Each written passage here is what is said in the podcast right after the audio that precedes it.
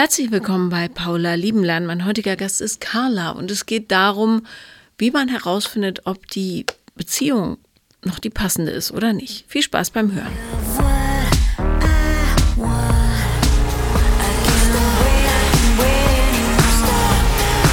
Herzlich willkommen, Carla. Hallo Paula. Direkt rein. Ähm, du musst nicht aufgeregt sein, wir reden ja nur. Ja. ja. Ganz ruhig atmen. Ähm, worüber wollen wir denn sprechen? Also, ich hatte dir einen sehr langen Brief geschrieben und äh, es geht um mein Bauchgefühl, mhm. um meine Intuition, ähm, wo ich gerade dabei bin, zu lernen, der zu vertrauen und das mir immer noch nicht so richtig gelingt. Kannst du Beispiele nennen, wo dich dann, also wo du nicht auf das Bauchgefühl gehört hast? Ja, also immer wenn es darum geht, Beziehungen, ähm, ja, irgendwie Beziehungen zu begutachten, ja, wo an welchem äh, Punkt stehen wir jetzt und ähm, hat es noch eine Chance oder nicht? Mhm. Und ich habe äh, zwei meiner langen Beziehungen erst beendet, dann wieder angefangen, war ein Vierteljahr, ein halbes Jahr oder ein Jahr zusammen und dann stellte ich aber fest, es geht nicht. Und ich hätte auf mein Bauchgefühl äh, hören sollen. Es hätte uns allen viel ähm, Stress und viel Trauer und ähm, Schmerz erspart. Und jetzt bin ich gerade wieder in so einer Situation mit meinem jetzigen Mann, dass ich eigentlich spüre und mir gefühlsmäßig ziemlich klar bin, dass es nicht weitergeht. Aber wenn die Vernunft dann wieder irgendwie äh, die Oberhand gewinnt, dann bin ich wieder so total verunsichert. Ähm, seid ihr verheiratet? Ja. Und wie lange seid ihr zusammen? Also wir sind äh, seit 2004 zusammen, mhm. seit 2011 verheiratet und haben uns aber schon 92 kennengelernt und waren sozusagen immer wieder der Grund für die Trennungen von den anderen Männern. Also kennen uns schon seit Kindertagen, ja, und äh, dadurch, dass es eben auch eine sehr leidenschaftliche Beziehung war am Anfang, ähm, das, was uns beiden sehr gut getan hat, äh, habe ich auch gedacht, das ist es fürs Leben so. Aber es gibt so viele Dinge, die mir fehlen und ähm, ich habe mich in den letzten zwei Jahren, drei Jahren, vier Jahren so weiterentwickelt und äh, entfernt, dass es einfach nicht mehr funktioniert für mich. Mhm. Weiß er das? Ja, er weiß es aber er kann es nicht akzeptieren. Also ich habe mich vor einem Jahr schon mal ähm, getrennt von ihm, schriftlich, mit langen Begründungen und immer wieder Gesprächen auch, warum und wieso. Aber ich habe das Gefühl, dass es einfach nicht ankommt, dass ich nicht ernst genommen werde mit dem, was ich sage. Und ähm, ja, ich fühle mich nicht, nicht wahrgenommen. Mhm. Habt ihr Kinder zusammen? Nee, nicht zusammen. Also wir sind eine große Patchwork-Familie. Er hat zwei Söhne und ich habe äh, zwei Töchter und einen Sohn. Mhm. Aber die sind alle erwachsen. Mhm. Und das ist halt jetzt auch so eine, ja, eine äh, Phase, in der ich gerade so total auf der Sinnsuche bin. Die Kinder sind alle erwachsen, die gehen ihren Weg, die sind toll. Und ähm, ich habe äh, vor einem Jahr meinen Job gekündigt im Kindergarten, so nach über 30 Jahren, ist es einfach dann auch genug. Es war immer zu, zu wenig Personal und ich fühlte mich überfordert und konnte meinem Anspruch nicht mehr gerecht werden. Das war eigentlich das, was mich am meisten gestört hat. Ich bin mir selbst nicht gerecht geworden, den Kindern nicht, den Eltern nicht und den Kollegen nicht. Und das hat mich so unzufrieden gemacht, weil ich an der Situation nichts ändern konnte. Mhm. Das heißt, im Beruflichen kannst du deinem Bauchgefühl durchaus folgen. Es hat mich aber sehr viel Überwindung gekostet. Ich habe das lange mit mir rumgetragen und erstmal versucht, über ein Sabbatical äh, wieder neue Energie zu tanken und irgendwie neue Erlebnisse äh, zu haben. Ähm, das ist in die Corona-Zeit gefallen und alles, was ich mir vorgenommen habe, ist ausgefallen. Und es war so traurig. Ist, also ich habe dann praktisch die, das, dieses Jahr auf der Couch verbracht und mhm. war mit den Seniorinnen walken in meinem kleinen Ort. Ähm, und habe das Haus gemalert und so Dinge, die man dann in der Corona-Zeit gemacht hat. Aber es hat mich überhaupt nicht ähm, weitergebracht und das, was ich mir vorgestellt habe. Die Sehnsucht, irgendwie die Welt noch kennenzulernen jetzt, die ist so groß und ich will die Zeit, wo ich jetzt einfach noch fit genug bin, ähm, dafür nutzen. Wie alt bist du? 57. Mhm. Und dein Partner ebenso alt? Der ist gerade 60 geworden. Mhm. Lass uns doch mal über diese Beziehung sprechen, vielleicht. Ähm, wie, wie alt wart ihr, als ihr euch kennengelernt habt zuerst? Ähm, als wir uns, also wir kannten uns, wie gesagt, schon als Kinder, weil mhm. wir immer zu Chorwochen unterwegs waren. Da hatten wir aber noch nicht so viel miteinander zu tun. Und 92 war ich Ende 20, Mitte 20, ne? 66. Nee, Mitte 30. Nee. Warte mal, du bist jetzt 57, du bist also acht Jahre älter als ich, dann warst du 92, 24, 26, sowas. 24. Genau. Ja. Mhm. Ähm, und zwei Rechengenies. ähm, wo habt ihr euch kennengelernt? Bei einer Singwoche. Äh, also, oder wiedergesehen, bei einer Singwoche. Bei einer Singwoche. Und was gefiel dir ursächlich an ihm? Warum mochtest du ihn immer schon? Ähm, der ist ein sehr attraktiver Mann, fällt ins Auge. Ähm, er hat eine tolle Stimme. Das hat mich auch immer schon sehr, so eine warme Bassstimme. Das finde ich total schön und ist so wie, wie umarmt werden, wenn man die hört. Er ist sehr fürsorglich, kocht total gut und ähm, kann sehr witzig sein. Ähm, und ja, mir hat natürlich gefallen, dass wir so ähnliche Interessen haben. Ne? Die Musik, äh, das Chorsingen ist uns beiden wichtig. Ähm, auch der christliche Hintergrund. Ähm, ja, die Sachen waren es so, die uns zusammengeführt haben. Die Gemeinschaft auch, also in dieser Gruppe zusammen zu sein. Es ist auch immer so ein Punkt gewesen, wo wir uns immer wieder gefunden haben, auch wenn ich mich zwischendurch schon irgendwie auf anderen Wegen befunden habe. So. Warum hast du dich immer auf andere Wege begeben? Weil ich noch mehr brauchte. Ich brauche viele soziale Kontakte. Ich möchte mich mit Freundinnen treffen. Ich will tanzen gehen und. Ähm, und das will er alles nicht? Nee, das ist ihm nicht wichtig. Und er kann ja auch ähm, ja, schlecht über Gefühle reden oder überhaupt ähm, ja, in ein Gespräch kommen. Mhm. Sich organisieren. Also das war auch immer ein Riesenproblem, ja. Dinge abzusprechen, wenn es um Urlaub ging, um Wochenende oder wir haben nie über unsere Lebensplanung gesprochen. Es hat sich alles so entwickelt. Es war, aber wir haben das nie wirklich geplant. Mhm. Interessant. Und ähm, wo kommst du her? Aus Brandenburg? Aus Potsdam. Mhm. Es ist ja keine super große, aber auch nicht eine winzige Stadt. Naja, wobei doch, es ist eigentlich eine winzige Stadt. Ja, aufgewachsen bin ich halt in einer wirklich winzigen Stadt mit 3000 Einwohnern mhm. bei meiner Großmutter. Ähm, warum bei deiner Großmutter? Weil meine Mutter überfordert war und ähm, mit drei Kindern alleine. Der Vater hat uns schon sehr früh verlassen, also kurz nachdem mein jüngerer Bruder geboren ist. Und ja, meine Oma hatte mich äh, von Anfang an besonders lieb, weil ich kurz nach dem Tod ihres Mannes geboren wurde. Und ich war als Baby schon oft bei ihr, als Kleinkind. Und dann haben sich die beiden Frauen irgendwie verabredet, ähm, Oma braucht eine Aufgabe, meine Mutter wird dadurch entlastet.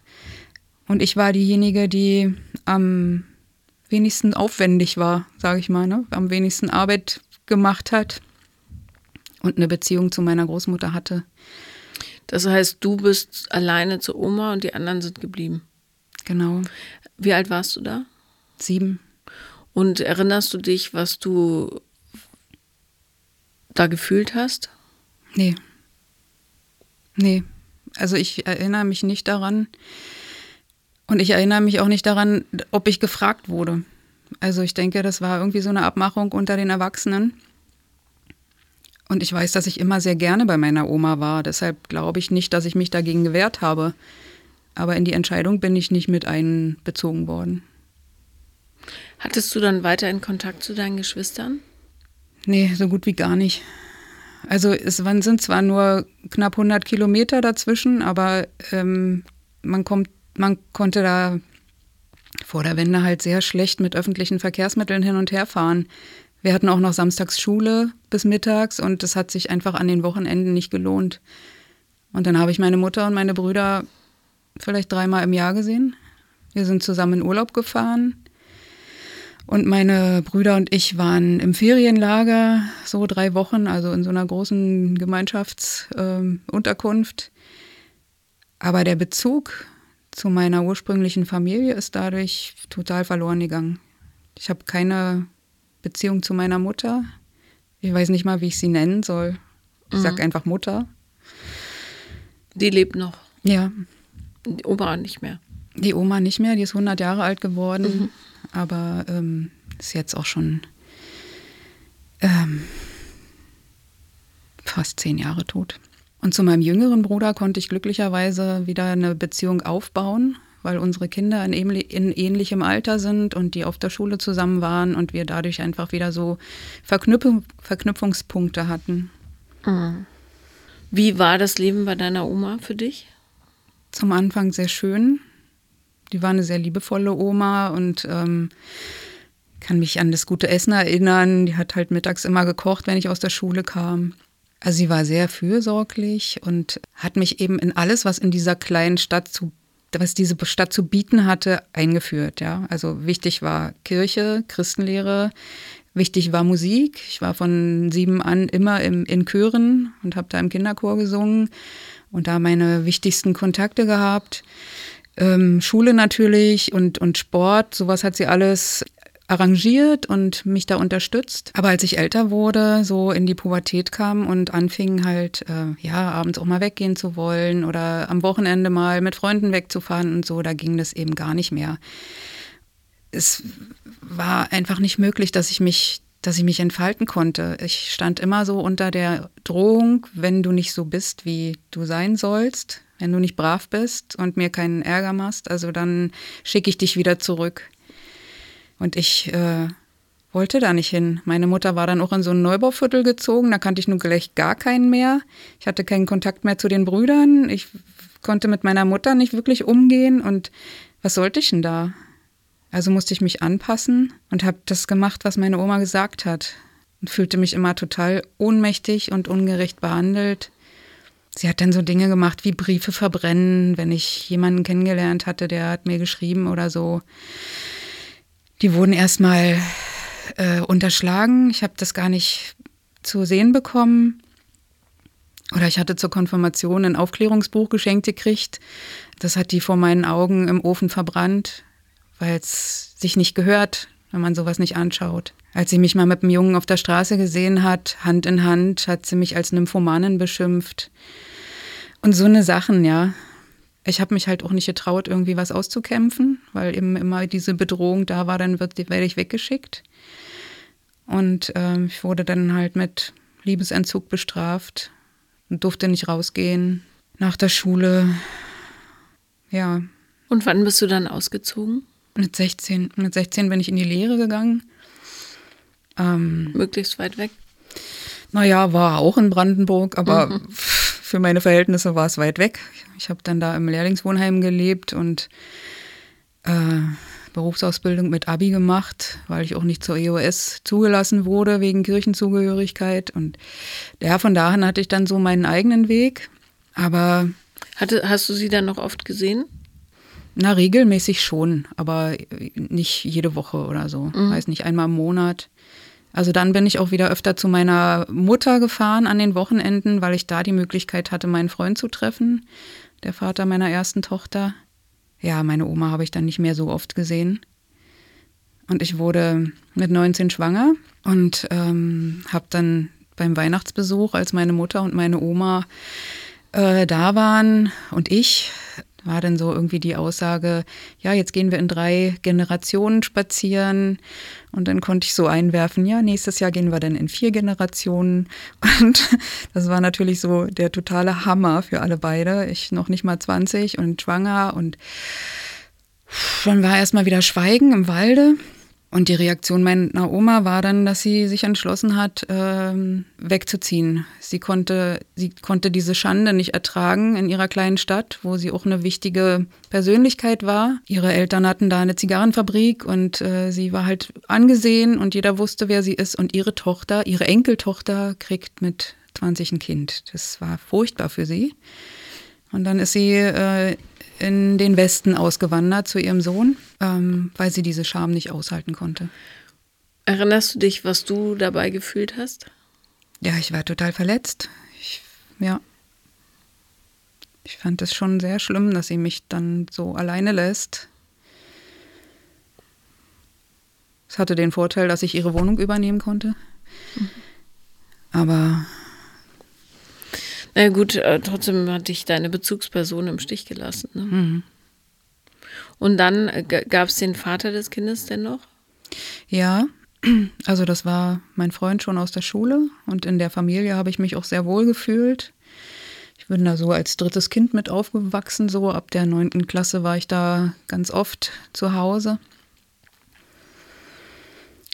Und als wir beide dann nach der 10. Klasse in die Lehre gingen, haben wir uns aber auch nicht mehr so oft gesehen. Die Wochenenden waren auch oft äh, irgendwie verplant. Er spielte in einer Band und ähm, es war ihm wichtiger als, als ich. Und eigentlich hätte ich da schon merken müssen, dass es, dass unsere Zeit vorbei ist. So. Aber ich habe total geklammert, weil mich, ähm, ja, weil ich nicht verlassen werden wollte. Das war dann meine Familie und ähm, nicht nur er, sondern eben auch seine Eltern, seine Schwester. Und das wollte ich nicht verlieren. Und dann ging es so weiter, ja. Wir haben ein Kind gekriegt, wir haben geheiratet, weil man es so macht. Und äh, dann stellte sich irgendwann raus, dass er eben auch äh, beim Studium eine Freundin hatte, äh, die dann auch ein Kind erwartete. Und er war nicht in der Lage, irgendwie einen Schlussstrich zu ziehen und ich auch nicht. Und diese ganze Trennungsgeschichte hat sich dann über fünf Jahre hingezogen mit einmal Scheidung einreichen und wieder zurückziehen.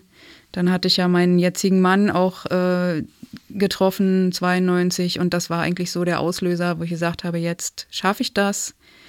Habe ich aber nicht. Das war echt eine schwere Zeit. Ich habe viel geweint, mich immer alleine gefühlt und viel am Fenster gestanden und gewartet. Und auf eine Entscheidung von ihm gewartet und nicht für mich entschieden. So. Mhm. Naja, die Entscheidungen wurden dir ja immer abgenommen, also früher auch schon. Mhm. Als du dich dann getrennt hast, war es für deinen heutigen Mann oder also war der quasi das Fluchtfahrzeug in dem Moment? Oder bist du erstmal alleine geblieben? Ich bin erstmal alleine geblieben. Also da war der äh, mein heutiger Mann sozusagen bei dem zweiten Versuch, ne? als ich mich mhm. dann wirklich richtig mhm. getrennt hatte und scheiden lassen habe. Äh, da war mein heutiger Mann nicht auf der Bildfläche. Der hatte ja auch eine eigene Familie und ich wollte dann auch nicht wieder da rein grätschen und ja. wieder so Schmerzen zufügen oder das auseinanderreißen. Und dann hatte ich aber ja relativ bald auch wieder einen neuen Partner. Unter welchen Gesichtspunkten hattest du den ausgewählt? Das war verrückt. Also ich hatte so den Eindruck, mit der Liebe, das funktioniert nicht. Also wenn ich nach dem Gefühl gehe oder dem kann ich nicht vertrauen. Mhm. Und ich hatte mir tatsächlich so eine Checkliste ähm, aufgeschrieben, ja, was müsste der haben und äh, was, ähm, was ist wichtig. Was stand da drauf? Na, dass er auch eine Familie haben möchte. Ja, ich wollte noch mehr Kinder auf jeden Fall. Dass er selbstbewusst ist und weiß, was er will. Dass er erfolgreich ist, im Job steht, und äh, Entscheidungen treffen kann und dass er mich äh, begehrt, ne? Mhm. dass ich äh, für ihn wichtig bin, das Wichtigste. Das ist ja schon nicht so schlecht, die Checkliste. Und da hast du einen gefunden, der darauf passte. Da habe ich einen gefunden und darauf passte aber mein Gefühl nicht. Mhm. Ich habe den so abgecheckt nach dieser Liste und das war alles von seiner Seite aus da, aber von meiner Seite nicht. Hast dich dann aber trotzdem mit ihm zusammengetan. Ja, genau. Das heißt, du hast im Wesentlichen nie Entscheidungen für dich getroffen, sondern eher fürs Außen. Ja, kann man so sagen. Wie lange ging das gut mit dem? Sechs, sieben Jahre. Wir haben in der Zeit zwei Kinder zusammenbekommen. Und dann traf ich wieder meinen jetzigen Mann und äh, habe gemerkt, dass Liebe oder Leidenschaft was anderes ist, ja, und dass sich das nicht so entwickelt nach einer Vernunftscheckliste. Mhm. Und da war es dann auch so, dass ich mich erst getrennt habe, als ich meinen Mann wieder getroffen habe. Und dann aus Vernunftgründen, wir haben zusammen Kinder, ich habe eine Verantwortung und wir müssen die ja auch irgendwie als Eltern zusammen großziehen, habe ich meine Entscheidung wieder zurückgezogen und habe dann noch mal ein Jahr mit dem zusammengelebt, was ziemlich schrecklich war. Weil es so lieblos war. Ja. Genau. Und als WG hat es so nicht funktioniert und die Kinder haben das natürlich auch alles mitgekriegt und und dann bin ich ausgezogen und habe das erste Mal dann wirklich alleine, naja, nicht alleine, sondern mit meinen Kindern gelebt. Und wir hatten so Wechselmodell. Jede Woche sind die dann zu Papa. Habe ich mich schrecklich allein und einsam gefühlt. Und das lief dann halt ein paar Jahre, bis ich äh, meinen Mann wieder getroffen habe. Und ähm, wir uns dann langsam angenähert haben, weil beide natürlich so die Angst davor hatten, ja, was passiert denn jetzt und nochmal so ein Crash und trauen wir uns. Hatten dann vier Jahre lang eine Fernbeziehung. Er lebte in einer anderen Stadt und ich in Potsdam. Haben uns dann nur an den Wochenenden gesehen, mal mit, mal ohne Kinder. Und dann nach vier Jahren sind wir zusammengezogen. Und wie war das am Anfang? Als wir noch äh, uns an den Wochenenden nur gesehen haben, habe ich mich irgendwie ziemlich verloren gefühlt. So, ich wusste nicht, ob ich dahin gehöre und es war nicht mein Umfeld und ja, es war auch immer alles sehr verraucht und ähm, wie meinst du verraucht? Äh, Nikotin, also Zigaretten, buchstäblich verraucht. Buchstäblich okay. verraucht und mhm. das hat mich schon ziemlich irgendwie ab abgeschreckt, obwohl ich zu der Zeit auch noch selber geraucht habe. Aber ja, es gab da eigentlich schon Dinge, die mir auch aufgefallen sind, die mir nicht gefallen, über die wir aber nicht geredet haben. Ja. Und als ihr dann zusammengezogen seid, wie hat sich das angefühlt für dich? Dieser Prozess, dahin zu kommen, zusammenzuziehen, war auch schon erstmal so schwierig, weil, wie ich schon sagte, es total schwer ist, was mit ihm zu planen irgendwie eine Lebensplanung zu machen. Und ich wollte aus der Wohnung mit den beiden Kindern raus. Die waren noch in so einem kleinen Kinderzimmer im Doppelstockbett und waren jetzt so alt, dass sie aufs Gymnasium gehen sollten. Ja, ein Schulwechsel stand an. Er, David in der fünften und meine Tochter in der siebten Klasse. Und ähm, ich habe gesagt, ich muss, ich brauche eine andere Wohnung. Wie sieht's aus? Wollen wir jetzt zusammenziehen oder nicht? Und ich habe das wirklich oft angesprochen und es kam irgendwie keine konkrete Antwort. Und ähm, dann fing ich an, alleine zu suchen, ja, irgendwas, was ich mir alleine leisten könnte und wo wir dann ein bisschen mehr Raum hatten für uns. Bis dann nach Monaten irgendwann mal äh, eine Nachricht von ihm kam, er hat das und das für uns gefunden. Darüber hat er aber nicht geredet. Das ist immer so seine ähm, Strategie. Wenn er was angeht, dann macht er das für sich und ohne darüber zu diskutieren oder so und kommt dann irgendwie mit einem Ergebnis oder mit seiner, ja, mit seinem. Mhm. So, und dann hatten wir diese Wohnung gefunden, die auch cool war für uns und äh, von der Lage her prima und so und sind dann zusammengezogen. Aber es gab nie das Gespräch, sag mal, könntest du dir vorstellen, mit mir zusammenzuziehen? Wie würde das ablaufen? Wie würden wir uns die Kosten teilen oder sowas? Nee. Mhm. Das haben wir nicht hingekriegt. Wie hast du dich gefühlt, mit ihm zusammenzuleben? Ja, schon natürlich am Anfang sehr gut, weil äh, ich seine Nähe sehr genossen habe, weil er auch, wie gesagt, sehr fürsorglich ist und äh, handwerklich total begabt und mir da eben auch sehr viel abgenommen hat ähm, wofür ich sonst selbst verantwortlich war in der eigenen Wohnung. weil es einfach das Leben auch erleichtert hat, ne? Mhm.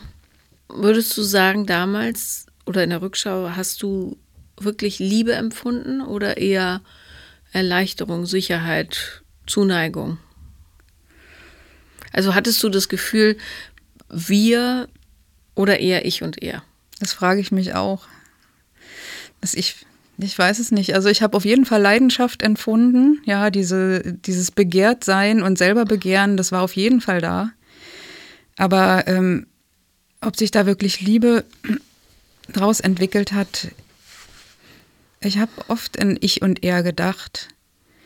Und ähm, auch immer mit dem Hintergedanken, es gibt dir keiner eine Garantie. Und das konnte er so frei nach äh, Herrn Grönemeyer, äh, Garantien gibt dir keiner. Und das konnte er überhaupt nicht verstehen, dass ich sowas auch vor unserer geplanten Hochzeit noch gesagt habe, ja. Wer weiß, ich kann das nicht versprechen, dass es bis zum Lebensende so ist. Und sowas ähm, konnte ich aber auch nicht mit ihm ähm, besprechen. Gibt es denn irgendeine Idee, was er empfunden hat in der ganzen Konstellation? Na, er sagt, dass er mich bedingungslos liebt. Hat er das auch so gelebt? Nach seiner äh, Wahrnehmung sicherlich. Aber ich fühle mich jetzt eben nicht bedingungslos geliebt, weil ich ähm, eine andere Sicht auf die Dinge habe und die einfach nicht gesehen wird. Also ich habe meine eigene Wahrheit, wie unsere Beziehung, an welchem Punkt unsere Beziehung ist. Hast du denn, ähm, also sicher, aber ich frage nochmal, damit du es erzählen kannst, ähm, wie hast du denn versucht, mit ihm darüber ins Gespräch zu kommen? Über meine Sicht. Mhm. Und deine Bedürfnisse und was du dir wünschst. Es ist mir eigentlich auch erst so in, in den letzten anderthalb, zwei Jahren klar geworden, ja. Es, äh, mit diesem ganzen, mit der Krise äh, während der Arbeit, ähm, mit der Suche, wie soll mein Leben weitergehen. Und dann war ich auch ein Vierteljahr in, äh, in stationärer Behandlung und äh, habe eben sehr angefangen, tja, mich auf links zu drehen, wie du immer sagst. Sehr viel zu reflektieren, sehr viel zu lesen und dabei ist mir eigentlich erst aufgefallen, dass mir so viel fehlt in unserer mhm. Beziehung. Und ich habe versucht, da ich oft den Eindruck habe, ich kann mich nicht so klar ausdrücken, sondern das ist alles immer so schwammig, habe ich äh, sehr viel geschrieben. Ja, ich habe Briefe geschrieben und Mails geschrieben und ich schreibe jeden Tag Tagebuch, um mich irgendwie meinen Kopf auch leer zu kriegen und so in den Tag starten zu können. Habe ich ihm das alles aufgeschrieben. Und er hat auch ähm, selber viele Briefe geschrieben und darauf reagiert. Und ich merke aber auch immer wieder, dass ja, dass diese Akzeptanz, ich habe eine Sicht auf, eine andere Sicht auf die Dinge nicht da ist, sondern immer wieder die Erwartungshaltung, es ist noch was da an Gefühl, da bin ich mir ganz sicher und das müssen wir nur wieder finden und in einer gemeinsamen Therapie irgendwie rauskitzeln oder so und äh, du wirfst zu schnell alles weg und du kämpfst nicht für unsere Beziehung. Und jetzt ist wieder so der Druck so groß, dass ich äh, mich da ja eben total unter Druck fühle und eine richtige Panik entwickle, wenn ich das Wort Paartherapie höre. Weil ich denke, ich kann mich da wieder nicht selber vertreten und äh, verliere mich. Naja, wenn du ähm, einen vernünftigen äh, Therapeuten oder Therapeutin hättest, äh, dann würde die dafür sorgen, dass du dich eben nicht verlierst, ne? Sondern dass man sich dadurch bewegt, so auf gesundem Niveau. Ich ähm, finde das aus vielen Gründen keine so schlechte Idee. Nicht um diese Beziehung zu retten, darum geht es gar nicht, sondern dass du anhand einer momentan existierenden Beziehung siehst, wie deine Muster in seine greifen. Weil wenn du das an einem lebendigen Beispiel fühlen und erleben kannst, lernst du mehr ne, für die Zukunft. Und nach allem, was du so erzählt hast über deine Kindheit und wie du ja immer von den Entscheidungen anderer wie so ein Stück Treibholz auf dem Wasser abhängig warst, es wurde ja für dich, über dich hinweg entschieden und du durftest gar nicht oder konntest, hattest nicht die Gelegenheit, tatsächlich bewusst dich für oder gegen etwas zu entscheiden, ähm, wäre das ganz gut, um tatsächlich die, ja, die Gewässer nochmal zu klären, damit du mhm. überhaupt klar sehen kannst. Ja. Also, und muss man natürlich nicht. Die Gefahr sehe ich bloß, dass du einen, einen verlängerten Lernprozess hast, der gar nicht nötig wäre. Und immerhin bietet er an, gemeinsam Therapie zu machen. Das ähm, Ergebnis kann ja total offen sein, ja. Ja, was dabei rauskommt. Aber nochmal eine objektive Draufschau zu haben auf das, was gerade ist und vielleicht auch nochmal zu erkennen, wie du Entscheidungen triffst oder eben nicht triffst und dich ja vom Leben so hin und her spülen lässt, das mhm. würde ich zum Beispiel gar nicht machen können, ja, keine Entscheidung zu treffen. Ich bin völlig anders als du, ja, wie wir alle unterschiedlich sind. Aber das wäre für dich, glaube ich, interessant zu beobachten, mhm. auch nochmal zu sehen, wo du das einfach akzeptiert hast, dass über deine Bedürfnisse hinweg Entscheidungen oder Entwicklungen stattfinden, die du hättest gut steuern können, ja? ja. Oder auch deine Angst, klare Entscheidungen zu treffen oder überhaupt klar zu sein in dem, was du brauchst, ähm, nochmal da so rauszukitzeln. Hm. Und dann zu sagen, du, ich wünsche mir noch was anderes. Das dauert ja nicht so lang, dahin zu kommen. Also. Ja, also genau, ich ähm, wünsche mir das eigentlich auch, das aufzuarbeiten. Ja, warum sind wir an diesem Punkt, wo wir jetzt sind? Und ich möchte nicht, dass mir das in der nächsten Beziehung wieder passiert. Ja, das ist ja genau. natürlich ein Thema. Ähm, aber was du gesagt hast, äh, dass es eben ergebnisoffen sein soll, dieser Gedanke existiert bei meinem Mann nicht. Paartherapie bedeutet für ihn, wir reparieren unsere Beziehung. Und das ist eben für mich nicht so. Für mich ist es eine Trennungsbegleitung und eine Aufarbeitung. Und ich möchte, dass natürlich was übrig bleibt von unserer Beziehung. Und äh, er ist mir ja trotzdem ein wertvoller Mensch. Aber ich will da nicht wieder in irgendwas reingedrängt werden. Und das ist meine Angst, dass mhm. ich bei mir bleiben kann. Und ähm, ne? Aber wenn du diese Angst formulierst von Anfang an gegenüber der Person, ähm, dann wird das, wird die auch dafür sorgen, dass es so bleibt. Hm. Aber wenn ein Mann sagt, ich möchte aber die Beziehung reparieren, dann ist das ja seine Sicht der Dinge. Das bedeutet nicht, dass du nicht sagen kannst, für mich ist das hier aber ergebnisoffen. Hm. Oder ähm, ich, ich bin gespannt, was passiert. Man kann es ja auch anders formulieren, ja, um keine Ängste zu schüren. Ähm, weil das sicher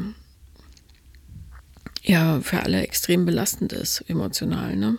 Und ihr habt, seid ihr wirklich lange zusammen jetzt. Ja. Richtig lang. Also ich würde diese Chance nicht wegwerfen leichtfertig, weil ähm, so viel Lernpotenzial drin ist. Ne? Ja. Und diese Unfähigkeit zu sagen, stopp, ich bin ja Kapitänin hier, äh, die zeigt sich ja nicht nur in der Beziehung zu deinem Mann, sondern das ist ja ein durchgehendes Muster. Auf jeden Fall. Also, und es hat ja seinen Ursprung, mhm. hast du ja erzählt.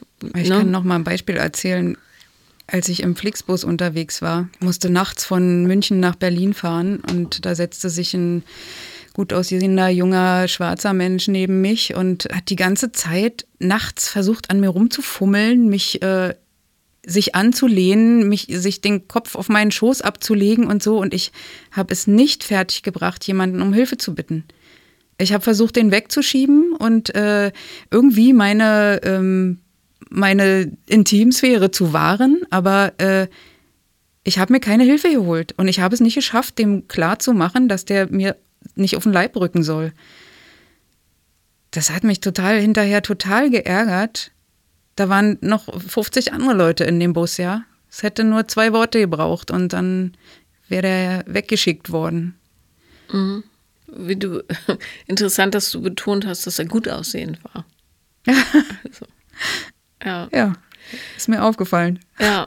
Ja, und das wird sicher in ganz, ganz vielen anderen Bereichen deines Lebens auch so sein. Ne? In der Arbeit, ich meine, gerade im Kindergarten äh, ja, gibt es so viele Bedürfnisse zu stillen, da wird deins wahrscheinlich das aller, allerletzte gewesen sein. Mhm. Und das ist das Thema deines Lebens. Ne? Mhm. Und das zeigt sich natürlich in romantischen Beziehungen stärker, weil das das ist, was unser Leben so bestimmt. Aber das gilt es halt aufzuarbeiten. Und ich glaube, gerade in so einem Prozess wie einer Trennung, falls es darauf hinausläuft, ja, vielleicht siehst du ja plötzlich die Beziehung auch aus einem anderen Blickwinkel, ist ja mhm. egal. Aber gerade da steckt so viel Erkenntnis drin. Die musst du eigentlich mitnehmen. Mhm. Weil du ähm, dir dann wahnsinnig viel Zeit sparst beim nächsten Mal. Ja. Ne? Und wir denken immer, wenn es darum geht, so eine Entscheidungsfreude, Intuition und so weiter zu entwickeln, dass es um Makroentscheidungen geht. Es geht um Mikroentscheidungen. Jeden Tag. So baust du das auf. Kleine, kleine Entscheidungen für dich. Hm. Und das bedeutet im Supermarkt das ist jetzt ein unhöfliches Beispiel, aber es ist das Erste, was mir einfällt. Du stehst da mit fünf Sachen, hinter dir kommt einer mit zwei und sagt, kann ich kurz vor. Du weißt aber, wenn du den jetzt vorlässt, verpasst du deine Bahn. Mhm. Dann sagst du, es tut mir leid, aber ich verpasse sonst meine Bahn. Sorry, nächstes Mal. Ja. Ohne dann diese Scham zu fühlen, dass du eine unhöfliche Person bist, die jetzt diesen armen Typen da nicht vorlässt und so weiter und so weiter, ja.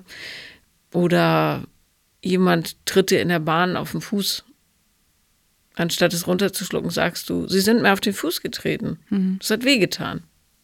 Selbst wenn der sagt, stell dich nicht so an oder so, egal. Es geht darum, dass du es ausdrückst. Ja. Ne? Oder der Friseur schneidet dir die Haare viel zu kurz. Und gefällt's? Nee, gefällt mir überhaupt nicht. Mhm. Sowas. Ja? ja. Und je häufiger du das machst, und da gibt es sicher noch kleinere Nuancen sogar, ja, ähm, mir fällt jetzt kein Beispiel an, aber du verstehst, was ich meine. Je häufiger du das machst, desto größer baust du dich selber auf. Mhm. So. Ne? Es geht nur darum, für dich und deine Entscheidung einzustehen. Und du, wenn du unsicher bist, welches die richtige ist, wirf eine Münze. Dann weißt du immer, was du eigentlich willst. Ne? Weil die Münze immer das Richtige findet? Nee, oder? weil du merkst, wie groß dein Widerstand ist bei der Entscheidung der Münze. Okay. Ja, also nehmen wir an, willst du Strandurlaub oder Stadturlaub? wirfst die Münze, die Münze sagt Stadturlaub, du merkst, ach scheiße. Dann weißt du, eigentlich wollte ich Strandurlaub. Mhm. Als Beispiel. Okay. Ja. Und es sind nicht die großen Entscheidungen wie traue ich mich, mir ein eigenes Haus zu finanzieren oder ähm, spreche ich diesen Typen an oder äh, und heirate ihn oder was weiß ich, sondern es sind die Mikroentscheidungen, die dafür sorgen, dass du irgendwann weißt, aha, auf meine Stimme kann ich mich verlassen. Mhm. Und das ist was, was dir ja genommen wurde. Ne? Also ja. von klein auf wurde dir gesagt, was du zu sagen hast, zählt eigentlich nicht. Mhm. Ne? Du brauchst andere, um zu überleben. Du brauchst deine Oma, du brauchst die Familie deines Freundes, du brauchst XY. Ja? Ja. So, trotz dieser Mikroentscheidung brauchst du natürlich auch einen neutralen Blick auf die Beziehung, die du jetzt führst, finde ich bevor du sie auflöst, ohne das alles mitgenommen zu haben, weil sich da alles zeigt, was du auch dazu beiträgst mit deinem Verhalten, dass eine Beziehung nicht gedeihen kann. Mhm. Ne? Weil wenn jemand mit jemandem zusammen ist, der nicht in der Lage ist zu sagen, das will ich und das will ich auf gar keinen Fall, dann wird alles schwammig.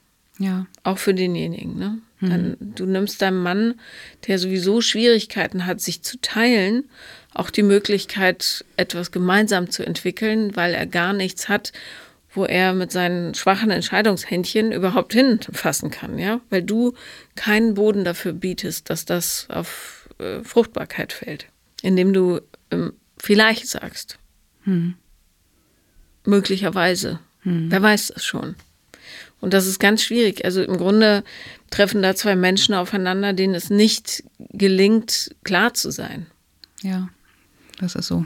Ja, und das ist natürlich doof. Erstaunlich, dass ihr so lange durchgehalten habt.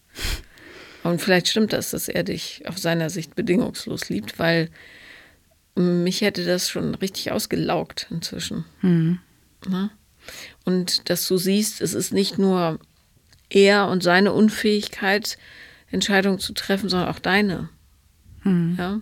Er kann nicht drüber sprechen, du kannst die Entscheidung gar nicht treffen. Er trifft Entscheidungen, aber nur für sich. Also teilt sie nicht mit dir hm. und du sagst Weiß nicht, weiß nicht, weiß nicht. Ja. Trifft du es? Ach nee, so fand ich es aber blöd im Nachhinein. Also, ja, wenn du, wenn er das Senkblei ist, bist du das Bällchen, was oben auf dem Wasser schwimmt. Also, aber ihr teilt das gleiche Element. Ja, irgendwie schon. Aber ich bin auf dem Weg. Ja, also super. ich merke auch, dass äh, mir das Alleinwohnen total gut tut. Ich bin vor einem Vierteljahr ausgezogen mhm. und äh, ähm, fühle mich da ja viel besser. Ne? Naja, weil du ähm, nicht abhängig bist von anderen. Ist ja. klar, ja. Ich, ähm, und ich will dich jetzt überhaupt nicht mit deinem Mann wieder zusammenbringen, aber ich finde, bei Beziehungen lohnt es sich trotzdem immer mit einem neutralen Auge hinzugucken, mhm. weil man dann wirklich so viel mitnimmt für sich. Ja. Ne? Der ist vielleicht gar nicht so, wie du ihn siehst. Muss trotzdem nicht der Mann für deines Lebens sein, aber es wäre interessant äh, zu erfahren, wie du ihn siehst, wenn ihr durch seid mit dieser Therapie. Mhm. Also wahrscheinlich komplett anders. Das kann sein, ja. Ja. Und äh, so, dass du durch den Blick auf andere sieht man sich selbst ja auch besser. Mhm. Ne? Also ich würde ähm, A, in diesen Mikroentscheidungen dich stärken, ganz, ganz massiv, dass du wirklich auch wieder Willen spürst gegen Dinge, die dir passieren im Leben und sagst, nee, so will ich das nicht. Mhm. Sondern ich will es so, dass dir das klar wird, was du möchtest. Ja. Und zweitens ähm, dein Beziehungsverhalten auch nochmal ganz genau anguckst und verstehst, dass ähm, wenn jemand im Grunde ja mit der unbewussten Erwartungshaltung hingeht, dass das Leben einem sowieso irgendwas vor die Füße wirft und man kann nicht so richtig was machen, das ist halt so, äh, dass das auch für andere wahnsinnig schwierig ist, ähm, da was anzubieten ja, oder sich zu orientieren, wenn die Orientierung brauchen und, und, und. Also es ist eine ganz sehr komplexe Grundlage für Beziehungen, die du da mitbringst. Hm. Weil du ähm, im Grunde bräuchtest du jemanden, der dich nonstop ermutigt, die wahre Entscheidung zu fällen. So. Ja. Aber das ist natürlich eigentlich nicht machbar im Alltag. Nee, und also ich sehe mich in der Beziehung schon immer eher als die, diejenige, die vorgeht. Also es ist ja jetzt nicht äh, so, dass ich mich nur treiben lasse. Mhm. Ähm, ich bin der Motor und ich äh, organisiere und, und mache und motiviere. Aber die Kraft ist dann auch irgendwann mal zu Ende. Und ja. Ja. Klar. Und die Frage ist eben ja, will ich, will ich das noch so, wie es jetzt ist? Und äh, was will ich überhaupt? Genau, was will ich überhaupt? Das ja. ist die zentrale Frage. Was will ich überhaupt und wie kann ich das erreichen? Ja. Auch durch mein eigenes Verhalten. Ne? Mhm. Und das ist ein super spannendes Arbeitsfeld, finde ich. Mhm. Also freut sich jeder Therapeut drüber, weil das ähm, toll ist zu erkunden. Und dann, das ist wie ähm, Samen gießen. Irgendwann siehst du, wie es so sprießt. Das ist total schön. Aber nimm deinen Mann mit weil, wegen des Landpotenzials, ja. Ja. Lass ihn den Dünger sein mhm. für dein Pflänzchen. Zumal es auch nicht in Groll enden muss, sowas. Ne? Nee. Ne? Ihr habt ja ein ganzes Leben miteinander verbracht im Grunde. Mhm. Nee, das ja. will ich ja auch nicht. Und manchmal geschehen wirklich äh, Wunder und die Leute fangen plötzlich an zu wachsen an Stellen, wo du es gar nicht erwartet hättest. Mhm. Ja, und vielleicht könnt ihr dann richtig tolle Freunde sein oder auch ein richtig tolles Paar wieder oder gar nicht. Was aber auf jeden Fall aufhören muss, ist dieses ständige On-Off. Da wird man ja, ja wahnsinnig. Das ist wahr. Was sagen die Kinder dazu? Nicht viel. Die halten sich ziemlich zurück. Also sind gute Zuhörer, besonders meine Töchter. Ähm, aber die mischen sich da jetzt überhaupt nicht ein. Ihr müsst das für euch entscheiden und dann werdet ihr den richtigen Weg finden. So. Weise. Ja. Was wäre dein Wunschleben, wenn du es zaubern könntest? Dann wäre ich gerne Entdeckungsreisende und würde den Planeten erkunden, weil ich noch so viel erleben möchte und weil ich so eine Unruhe in mir habe und spüre, ich muss raus in die Welt. Überall in jedem Ort in ein, irgendeinen Chor gehen, um dort mitzusingen. Hm. Und er ist gar nicht so? Nee. Mhm. Er ist halt so der Sesshafte, der Nestbauer und macht alles total schön und baut für jedes Zimmer die Möbel selber und passt alles total an und so. Andererseits ist unser Haus auch sehr technisiert, was mich total einengt. Ich habe das Gefühl, das ist wie so ein Kokon, der sich immer dichter um mich rumzieht. Äh, es ist so ein Kontrollding, was ich nicht aushalten kann. Du meinst so Smart Technik Ja. mit Heizung und so Kram? Mit Heizung und mit Licht und mit Bewässerung und das Handy sagt an, wann die Waschmaschine fertig ist und also so ein Kram, was ich einfach nicht brauche, ja. Also das mir ist das einfache Leben wichtiger und deshalb ist es auch gerade überhaupt nicht schlimm, dass ich wieder in eine Platte gezogen bin und in einer WG lebe. Es ist, es tut mir einfach gut im Moment, ja. Aber das ist ja, kann ja auch ein putziges Hobby von ihm sein. Ja, Also, ist es. Ja. Macht, macht ihm einfach Spaß, das so zu machen und mich macht's fertig. Was stört dich daran? Ja, dass ich mich kontrolliert fühle. Aber er kontrolliert ja nicht dich, sondern die Waschmaschine. Naja, auch mich. Also alle äh, Telefone sind untereinander vernetzt und alle Geräte. Und äh, es hat lange gedauert, bis ich dann auch äh, rausgefunden habe, wo kann ich einstellen, dass ich nicht überall überwacht werde und er nicht weiß, wo ich immer bin. Ja, und so eine Schichten. Und wenn man auf alles zugreifen kann. Ähm, Ja. ich fühle mich wie ein gläserner Mensch. So. Und das will ich nicht. Ich hab, bin eine eigene Persönlichkeit. Ja. Ja, ja gut, vielleicht passt es dann von den Grundbedürfnissen nicht. Nichtsdestotrotz würde ich euch sehr empfehlen, ähm, das zusammen zu machen. Ja, Ja. Ja, also ich habe einfach auch das, äh, die Hoffnung, dass ähm, ein neutraler Mensch übersetzen kann. Ja, weil wir beide mal das Gefühl haben, wir reden aneinander vorbei. Wir sagen es nicht so dem anderen, dass er es versteht. Ja, Und dafür brauchen wir jemanden, der das macht. ich habe die richtige Person für dich. Ja, schön. Dann äh, wünsche ich dir ganz, ganz viel Spaß beim Reisen zukünftig. Ja. Egal, ob es ins Ich ist oder in die Welt. Und danke dir sehr, dass du da warst. Danke dir, Paula. Das war Paula lieben lernen und wenn ihr auch mal dabei sein wollt, schreibt am besten auf Instagram The Real Paula Lambert bin ich da.